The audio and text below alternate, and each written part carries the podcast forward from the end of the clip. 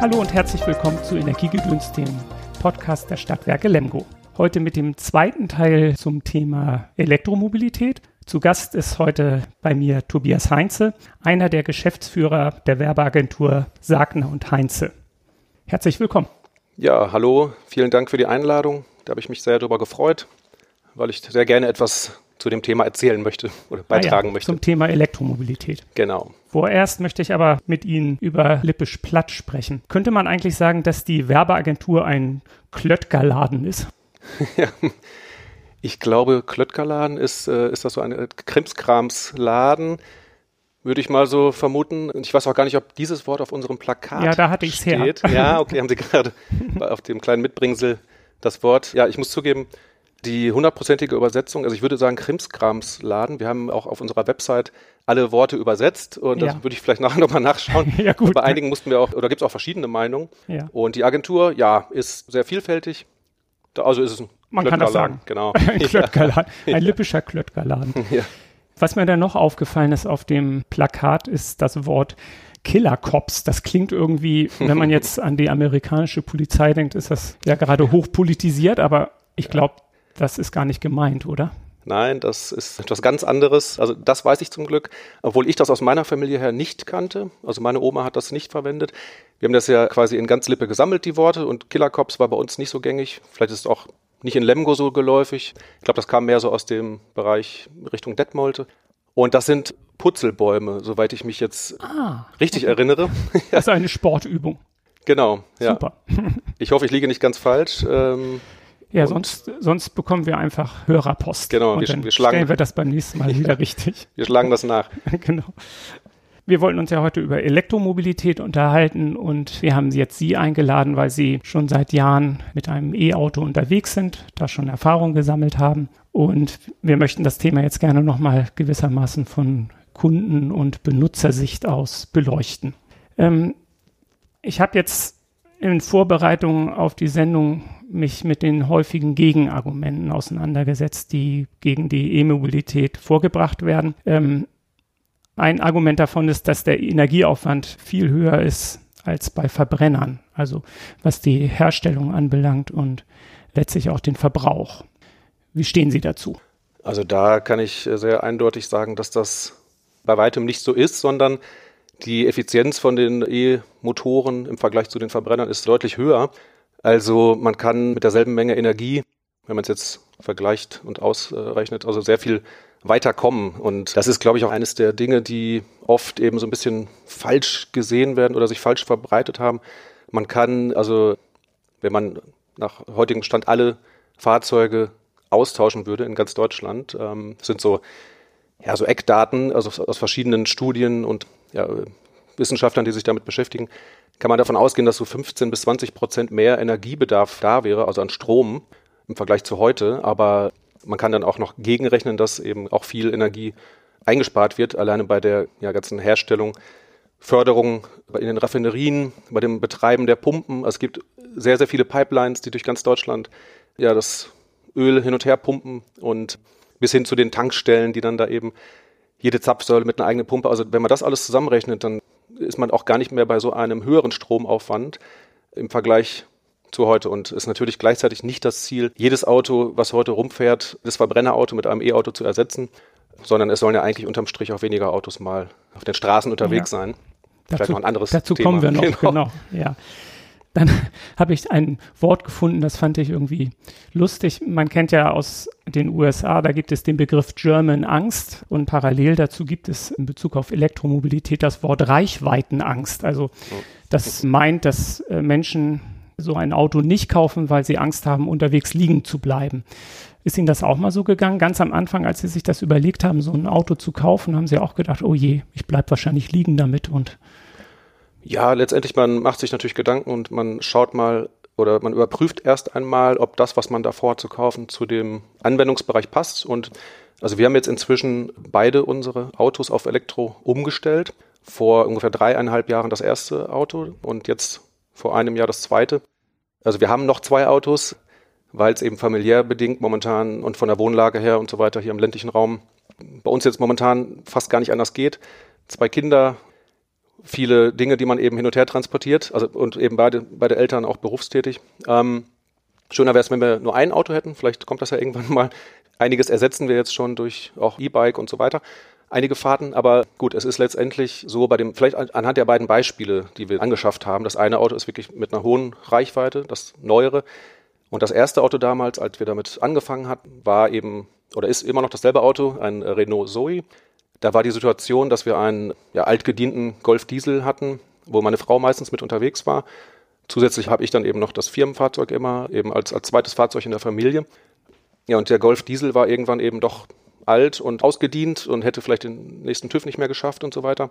Hatte, glaube ich, 200.000 Kilometer. Ja, und dann denkt man ja nach, was kann man jetzt stattdessen fahren? Und da war das Fahrprofil ja auch eben erstmal nicht so, dass man damit ja, weite Strecken fährt, sondern eben so die alltäglichen 40, 50 Kilometer, die im Durchschnitt, glaube ich, auch in, in Deutschland, soweit ich weiß, circa 35 Kilometer durchschnittliche ja, das. Sind die sogenannten Pendlerkilometer. Ne? Genau, genau, pro Tag. Mhm. Und äh, das ist manchmal auch weniger, als man denkt. Mhm. Es gibt dann ja viele Sonderfälle, wo man dann doch mal ein paar Mal im Jahr irgendwie weitere Strecken macht, aber dafür dann extra ein Auto haben zu müssen, jetzt auch ein E-Auto mit einer Riesenbatterie, ist auch nicht immer notwendig, das kann man auch manchmal anders lösen.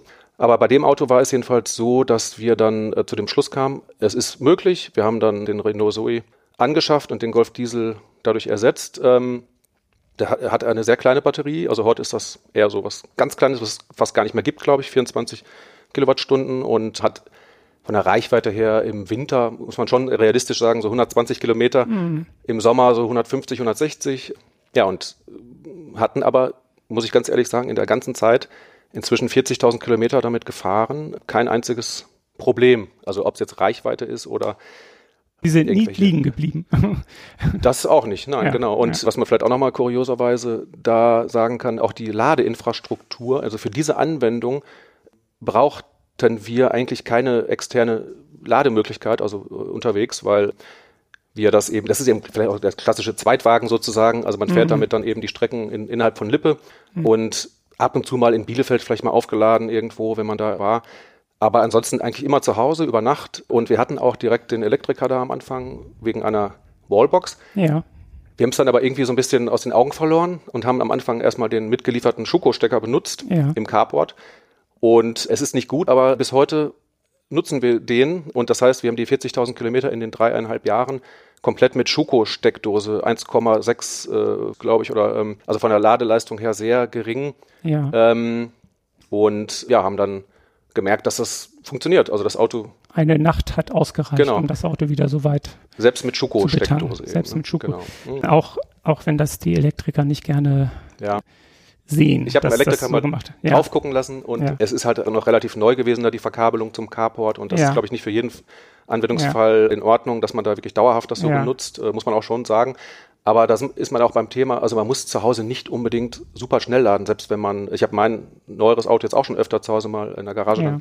Schokostecker aufgeladen über Nacht, also wieder, wieder, äh, wenn man am nächsten Morgen doch mal wieder los musste. Wir haben also bis heute noch keine Wallbox, aber das soll jetzt bald mal kommen. Also das Thema jetzt endlich mal angehen. Und vielleicht beim zweiten Beispiel, eigentlich war ja die Frage Reichweite. Mit der Reich genau. Reichweite, genau. Beim mhm. zweiten Fahrzeug war es dann so, dann haben wir eben unseren ja, äh, Volvo Diesel, also bin halt auch als Schweden-Fan und sag ich mal familiär bedingt immer Volvo-Fan gewesen, immer Volvo gefahren. Und dann war das Leasing da irgendwann letztes Jahr zu Ende und die Überlegung war dann auch da, ja Mensch, können wir denn das nicht auch irgendwie auf Elektro umstellen? Haben wir denn da irgendwelche Einbußen? Und ähm, also ich wollte es halt sehr, sehr gerne und habe das dann natürlich mal so beleuchtet von allen Seiten und kam dann zu dem Schluss, obwohl ich halt auch sehr viel innerhalb von Deutschland fahre, äh, Tagungen und so weiter, wo man dann doch mal irgendwie quer durch Deutschland in alle möglichen Himmelsrichtungen fährt oder eben natürlich oft auch nach Schweden, weil wir da eben sehr oft die Familie besuchen. Das war dann so die Bedingung, das Auto muss halt diese Sachen schaffen ohne Reichweitenangst. Und da ist man dann automatisch bei Tesla gelandet. Das Model 3 ist dann quasi, haben wir dann ausgewählt, obwohl das eben vorher die, die Volvo Kombis haben immer viel Platz. Der Tesla ist halt kleiner, das ist ja wie so ein Dreier BMW. Aber erstaunlich viel Platz trotzdem, um eben unsere Reisen nach Schweden mit zwei Kindern machen zu können. Es funktioniert und komplett ohne Reichweitenangst, weil da muss man schon sagen, dass Tesla das geschafft hat, dieses Ladenetz in ganz Europa aufzubauen. Also da sind wir jetzt vielleicht wieder beim anderen Thema, aber diese 500 Supercharger-Standorte, die mhm. jetzt schon da sind,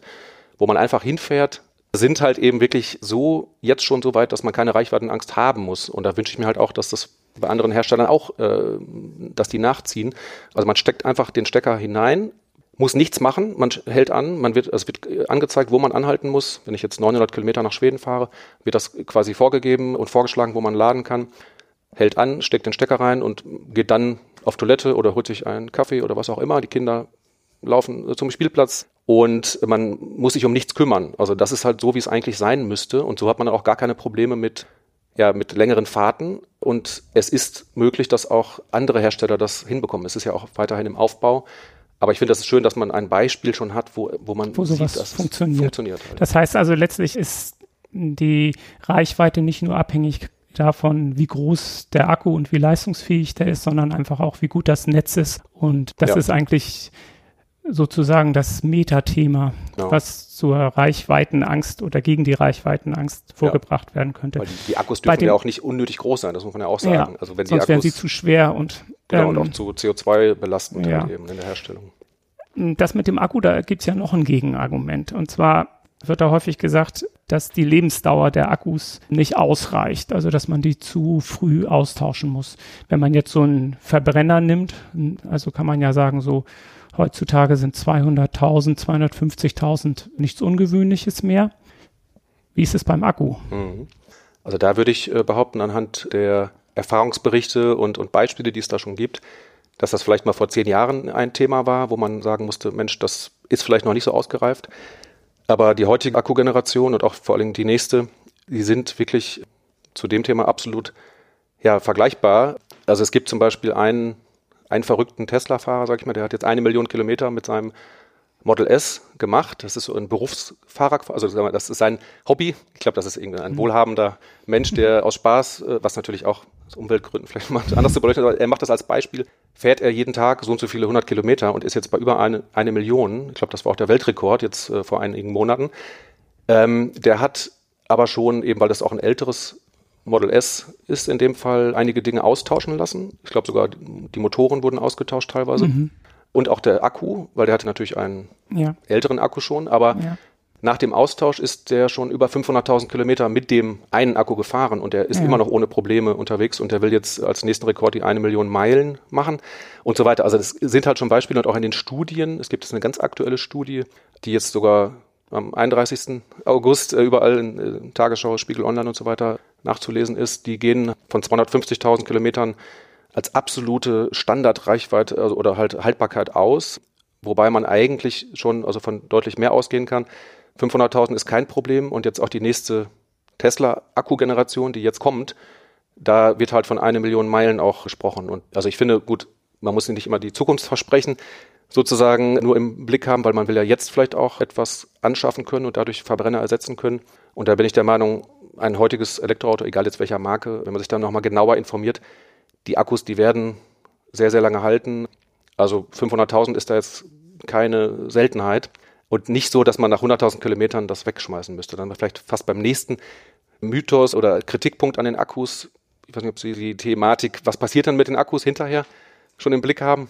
Nee, habe ich genau. nicht im Blick. So. Ich habe noch was anderes okay. im Blick in Bezug auf die Akkus. Und zwar die Kinderarbeit im Kongo. Genau. Und der Kobalt. Also jetzt muss man natürlich sagen, ein Akku besteht ja nicht nur aus Kobalt, aber wenn ich das richtig gelesen habe, ist Kobalt eigentlich das zumindest sozial schwierigste Thema. Haben Sie da ein Gegenargument? Ja, um also, das zu entkräften? Genau, kann man zumindest diskutieren.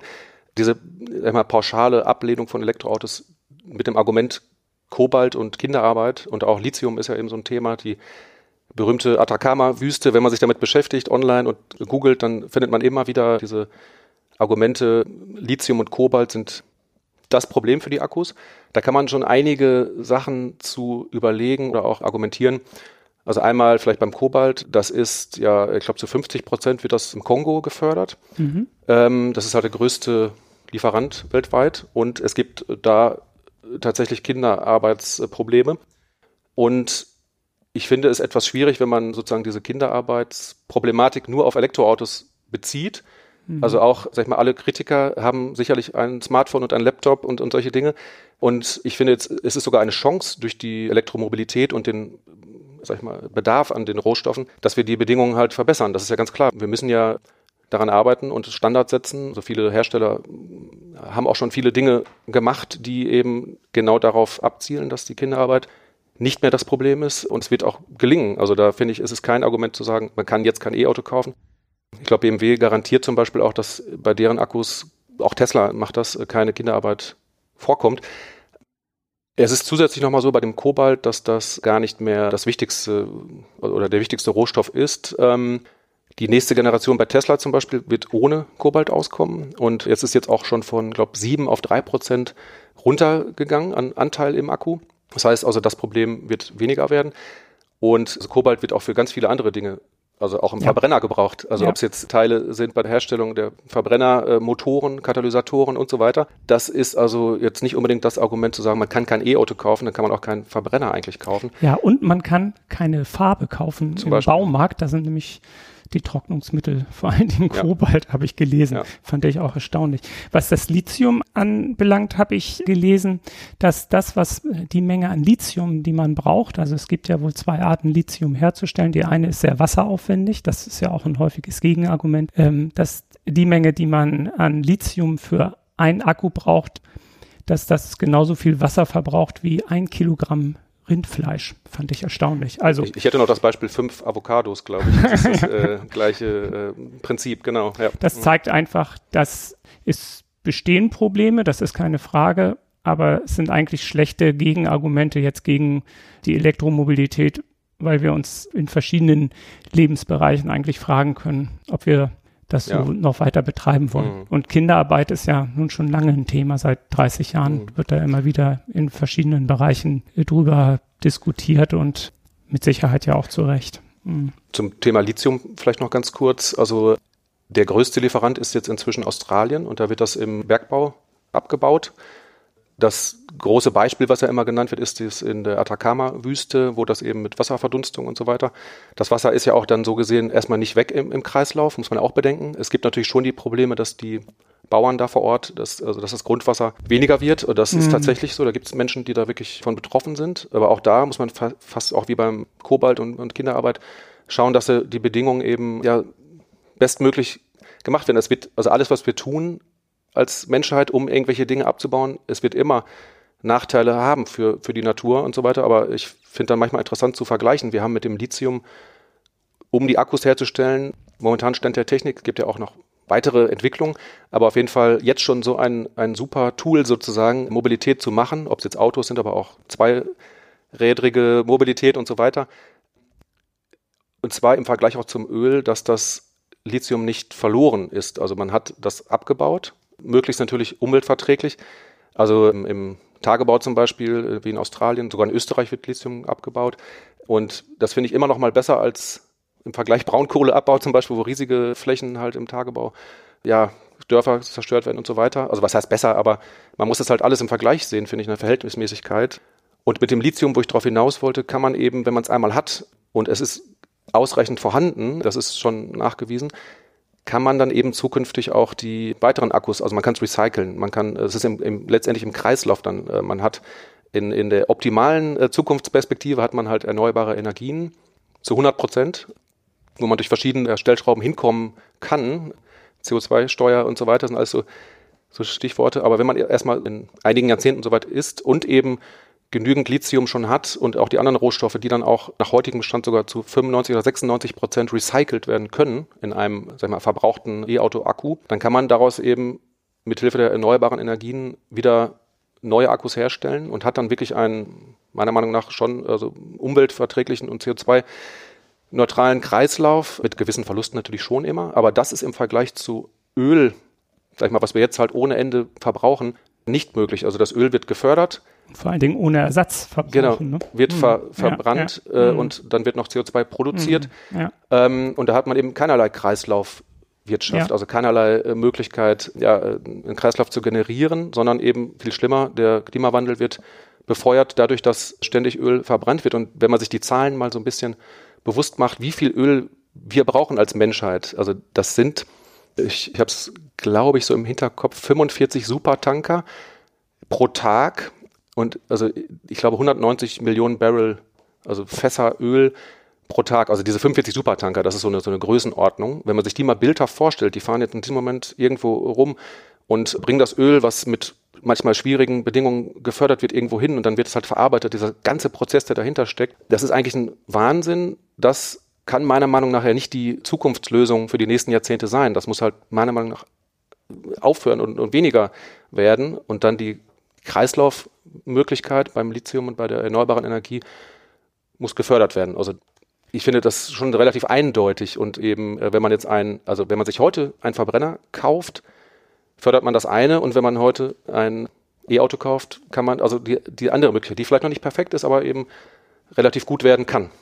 Aber Hintergrund ist ja immer, das müssen wir uns klar machen, Elektromobilität ist nur dann eine Lösung, wenn wir in der Produktion und letztlich auch im Mobilitätsverhalten auf erneuerbare Stromproduktion zurückgreifen. Sonst verbrauchen wir weiterhin Gas oder andere nicht erneuerbare Energien. Das kann es ja auch nicht sein. Ne? Genau. Also Oder ja kein, Kohle sogar, genau, das ist ja auch immer. Kein Zukunftsmodell sein, Kohle, kein, ja, mm. Strom das heißt, zu produzieren das und damit die E-Autos ja, zu betreiben. Genau. Mhm. Der letzte Punkt ist, liest man auch häufiger, ist Wasserstoff nicht eigentlich besser? Weil Wasserstoff kann man ja auch mit überschüssigem Strom produzieren und wäre das nicht eigentlich die viel bessere Alternative zum, zur Elektromobilität? Ja, das ist auch ein Schlagwort, da kann ich auch gerne einiges zu sagen, wo ich dann auch äh, eben durch meine langjährige Beschäftigung mit dem Thema, also zu meiner persönlichen Meinung auch gekommen bin. Und also ich würde da entgegnen, Wasserstoff ist auf jeden Fall interessantes Speichermedium für Energie, was ja, glaube ich, die höchste Energiedichte überhaupt hat im Vergleich auch zu anderen Energieträgern. Es ist nur eben, also für die E-Mobilität besteht das Problem, dass wir sie sehr ineffizient, sage ich mal, nutzen können. Also es wird, wenn man sich vorstellt, es wird aus Strom Wasserstoff gemacht, also möglichst aus erneuerbaren Energien. Der heutige Wasserstoff ist meistens gar nicht grün, sondern wird aus Gas etc. gewandelt. Wir haben dann eben jetzt ein Windrad oder eine Photovoltaik, die liefert Strom, dann wird daraus eben Wasserstoff produziert. Dann, äh, wenn ich die Kette einfach mal weiterverfolge, bis ich es im Auto habe, dann wird das eben in Tanks gespeichert, Hochdrucktanks, und wird dann eben mit ja, LKWs zu den Tankstellen gebracht, wenn es dann mal Tankstellen geben würde. Es gibt glaube ich, so 150 in Deutschland bisher. Und in den Tankstellen wird es dann ja wieder in Hochdrucktanks gespeichert und dann kommen die Wasserstoffautos und ähm, tanken ihren Teil ab und da wird es dann wieder in, in einem Hochdrucktank im Auto dann gespeichert, um es dann zu nutzen. Und die Nutzung ist dann im Auto ja so, dass durch die Brennstoffzelle, die auch sehr aufwendig hergestellt werden muss mit Platin und kritischen Rohstoffen, die auch nicht lange halten. Und um es mal alles ein bisschen negativ aus, aus meiner Sicht darzustellen, hat man ein sehr aufwendiges Konstrukt in dem Auto, um dann letztendlich eine Batterie, die man auch da dann braucht, die zwar kleiner ist als im batterieelektrischen Auto, die Batterie dann zu speisen und dann letztendlich den E-Motor. Also das Wasserstoffauto ist halt ein E-Auto, wie ein, sag ich mal, ein normales E-Auto oder ein batterieelektrisches Auto auch, nur eben, dass die Energie dann in dem Tank gespeichert wird jetzt kommt ja der eigentliche negative Punkt. Es ist ja nahezu dreimal so ineffizient. Also der Wirkungsgrad ist extrem schlecht durch diese ganze Kette. Wenn man das jetzt vergleicht im batterieelektrischen Auto, klar, man startet erstmal mit dem Rucksack, CO2-Rucksack, den man halt für die Akkuherstellung hatte. Aber dann, wenn man das erstmal hat, kann man direkt aus der Stromleitung, selbst mit einer Schuko-Steckdose oder wie auch immer, seinen Strom da reinladen und hat dann einen sehr, sehr hohen Wirkungsgrad. Der ist, glaube ich, so je nachdem 70, 80 Prozent Wirkungsgrad von der Energie. Und beim Wasserstoffauto braucht man dreimal so viel Strom letztendlich, um 100 Kilometer fahren zu können. Zweieinhalb Mal, also je nachdem, gibt ja verschiedene Studien, aber auf jeden Fall zwei bis dreimal so viel, das kann man sagen. Und da sehe ich jetzt nicht so den Vorteil, auch jetzt klar, der Vorteil soll sein, man kann schneller tanken.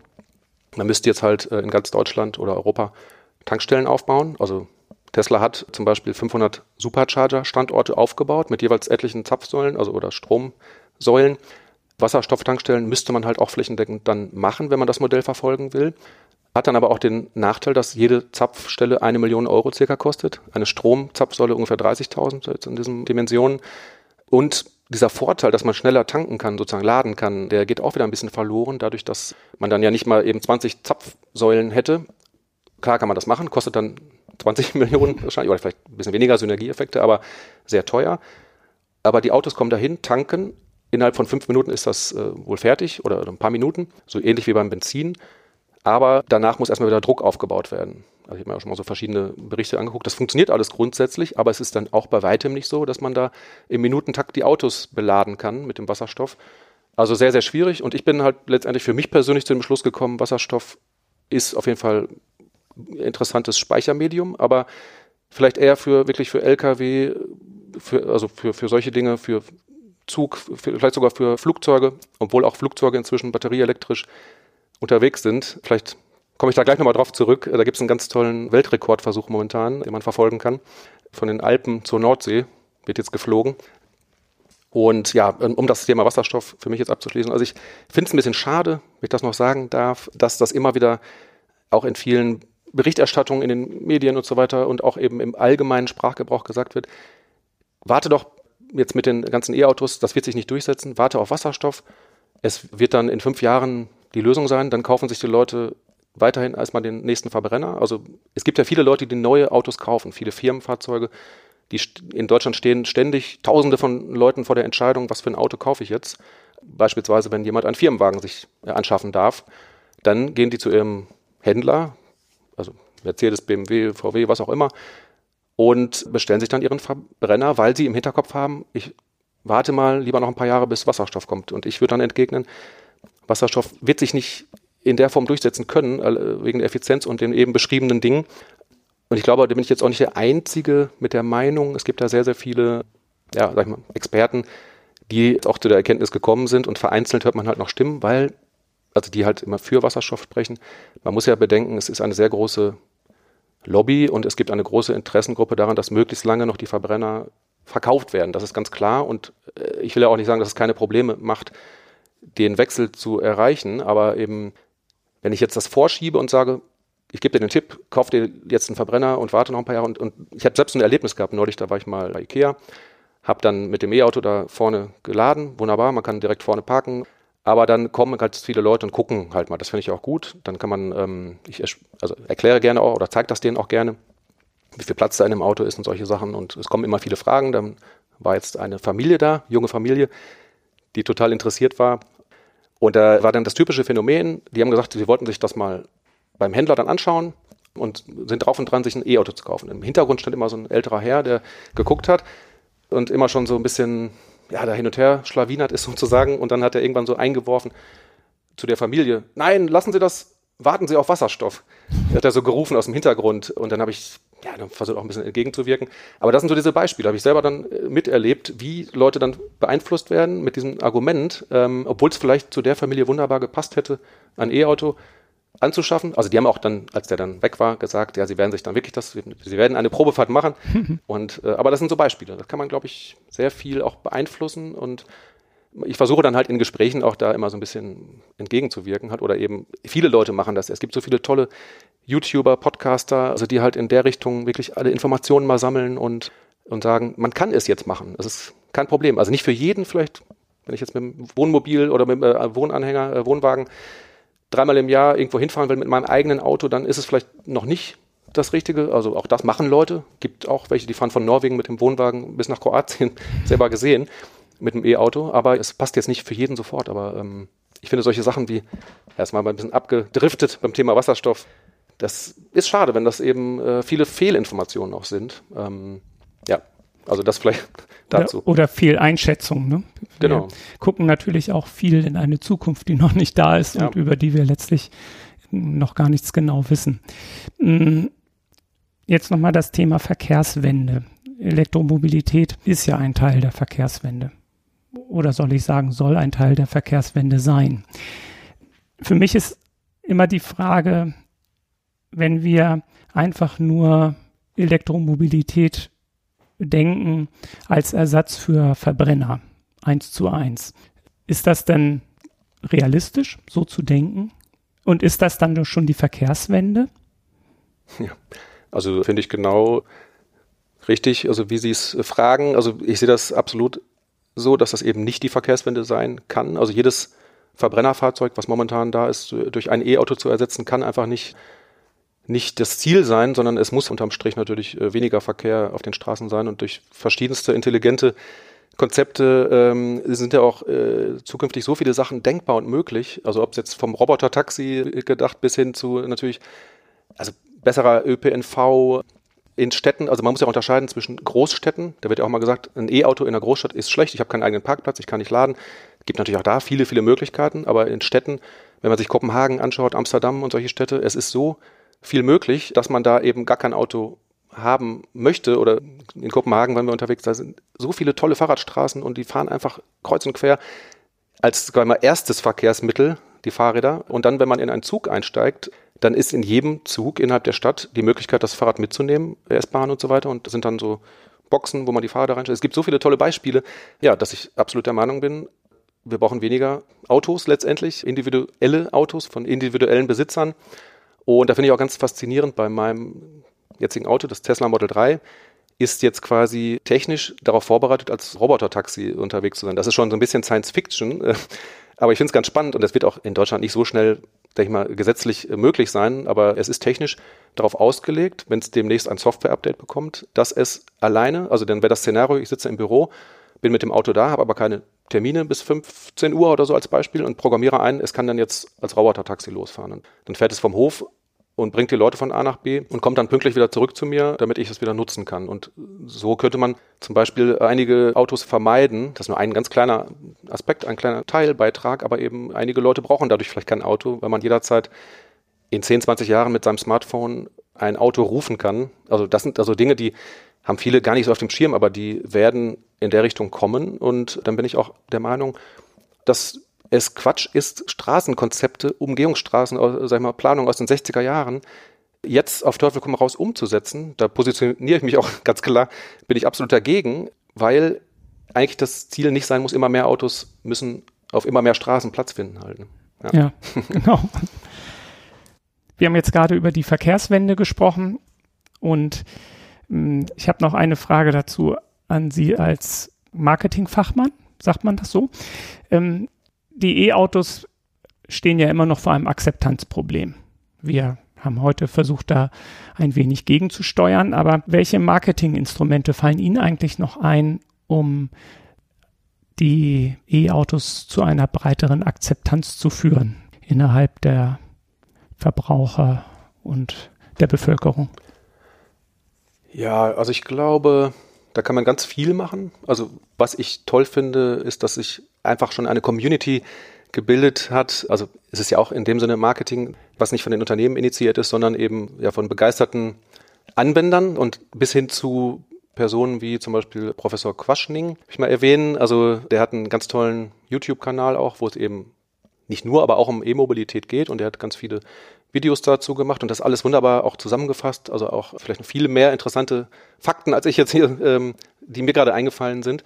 Und das sind halt Dinge, die setzen sich auch immer weiter durch und kriegen immer mehr Views sozusagen bei YouTube und so weiter. Und ähm, dann, ja, wie gesagt, es gibt einen tollen Podcast, äh, Clean Electric, die haben auch eine riesen Szene schon und eine Community gebildet.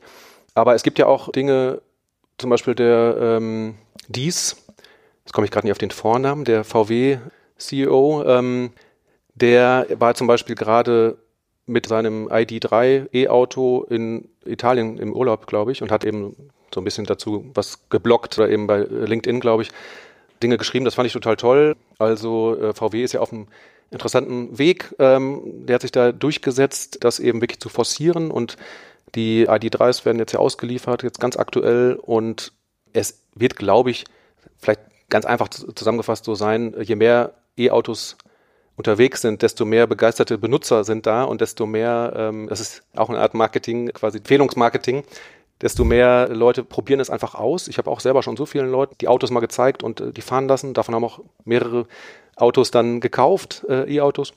Ja, und das möchte ich vielleicht noch auch mehr so jetzt Richtung Ende loswerden. Wenn man wirklich mal das vergleicht und ein E-Auto gefahren ist, dann möchte man auch nichts anderes mehr. Es ist einfach ein anderes, schöneres Fahren. Und ich kann einfach nur jedem empfehlen, der es noch nicht erlebt hat, einfach mal zu testen. Es gibt so viele Vorteile. Auch dazu fällt mir gerade ein ganz tolles Video ein von einem YouTuber, der heißt Dieser Dad, der macht auch viele Sachen auch zum Thema erneuerbare Energien. Wenn man das mal googelt oder eben bei YouTube schaut, dieser Dad, äh, der hat ein Video gemacht, wo er so tut, als wäre er Autotester. Er kennt nur E-Autos und jetzt gibt es die neue Verbrennertechnologie und dann spielen die das mal so durch und machen einen Autotest und sehen da diese ganzen Unterschiede und dann wundert er sich zum Beispiel, was ist denn das hier? Äh, da vorne ist ja gar kein Kofferraum, wenn man die Haube aufmacht, das ist ja alles voller Drähte und Schläuche und das wird ja ganz heiß und da verbrennt was und das rappelt ja. Wie kommt das denn? Hinten kommt Qualm raus. Ähm, und wenn man hier auf die Bremse tritt, gibt es gar keine Rekuperation, die Energie verpufft, da ist ja ganz verwundert, äh, solche, solche Sachen, ganz spielerisch damit. Also richtig toll und dann wird einem bewusst, dass es da doch wirklich Unterschiede gibt und dass man da auch nicht wieder zurück möchte. Das ist so ähnlich, vielleicht sagen auch einige so Vergleiche, als früher die rappelnden Festplatten, die langsam und die immer so geknistert haben und dann aber ein SSD-Platten bekommen. Also für mich als man Computeranwender oder eben auch äh, in der Generation, also heute kennen die Leute ja nur noch SSD-Platten. Man will nicht mehr zurück zu den alten rappelnden Festplatten.